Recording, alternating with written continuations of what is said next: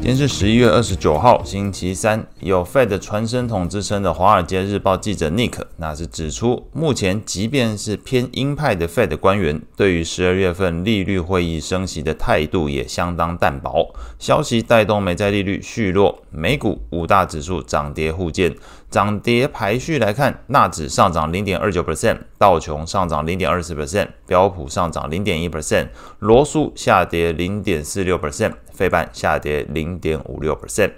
另外，根据机构统计，今年的网络购物周，也就是从感恩节到网络星期一这五天。线上消费金额年增率七点八 percent，优于市场预期。同时，零售销售数据公司也发布，截至十一月二十五号当周的美国实体零售销售额年增率六点三 percent，创过去十二个月以来最佳表现。不过呢，这个数据其实是过去六年同期感恩节的最差表现。但不论如何，数据公司表示，这个销售上升是因为消费者采购高折扣商品。那对于市场来说，民众有消费就是利多，而且消费的品项大多是属于这个前面有提到民生用品，那是支持沃尔玛股价昨天是续涨一点一九 percent。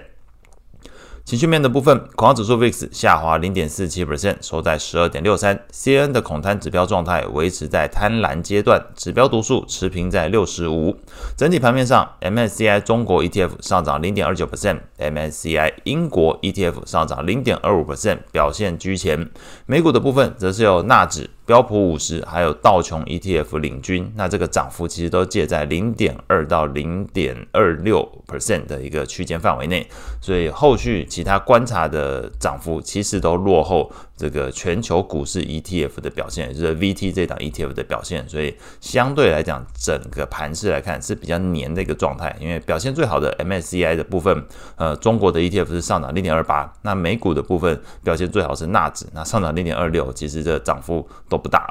类股的表现，涨幅前三名是非必需消费上涨零点五八 percent，房地产上涨零点五五 percent。必须消费上涨零点四六 percent，领涨股票包含特斯拉上涨四点五一 percent，皇冠城堡那这个昨天有提到，这里面他们本身的呃管理层那有这个基金的投资的管理层是希望能够把这个管理层做一个改组的动作，那股价是续涨三点七一 percent，沃尔玛的部分上涨一点一九 percent，刚刚前面提过，所以在昨天类股的部分，非必须消费、房地产还有必须消费个股消息的部分。有看到一个可以跟大家报告的是，这个巴菲特重要副手兼波克夏的副董事长查理芒格，那昨天是由波克夏发布新闻稿指出已经离开人世，享耆寿九十九岁。那昨天波克夏股价下跌一点二九 percent。美债利率的部分，Fed 理事 Waller 那是在演讲中指出，近期经济活动放缓，通膨受到控制，代表利率政策具有足够的限制性。那搭配前面这个。呃，华尔街传声筒 Nick 他的说法表示，这个偏鹰派的在在下个十二月份也没有意图要做升息的动作。那整体来说，市场对 Fed 的升息预期持续降温。美国十年期公债利率昨天是续降六点四个基点，收在四点三三 percent。两年期利率续降十五点六个基点，收在四点七三六 percent。三十年期利率下滑二点八个基点，收在四点五一 percent。ETF 的部分。美国的长天期公债 ETF TLT 上涨零点二一 percent，投资等级债券 ETF LQD 上涨零点四 percent，高收益债 ETF HYG 是上涨零点四四 percent。那可以观察到，利率昨天公债的下降幅度跟这个 ETF 的下呃上涨幅度，其实已经开始有点脱钩的情况。那你可以解读是债券的部分确实利率续弱，但是 ETF 的部分追价的意愿相当薄。不然的话，昨天来看。这个三十年期降了两二点八个基点哦，但是 ETF 的部分 TLT 只有上涨零点二 percent 哦，相对来讲，这个涨跌关系哦，跟先前报告的时候都差蛮多的。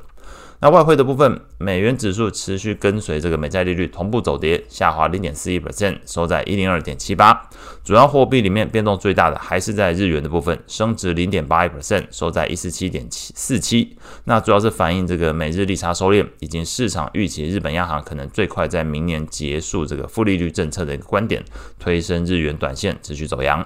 那今天上午，纽西兰央行会举行利率会议。如果你有投资纽币的朋友，可以稍加留意。后续市场焦点放在礼拜四的美国 PCE，还有个人支出数据的一个变化。那以上是今天所有内容，祝大家有美好的一天。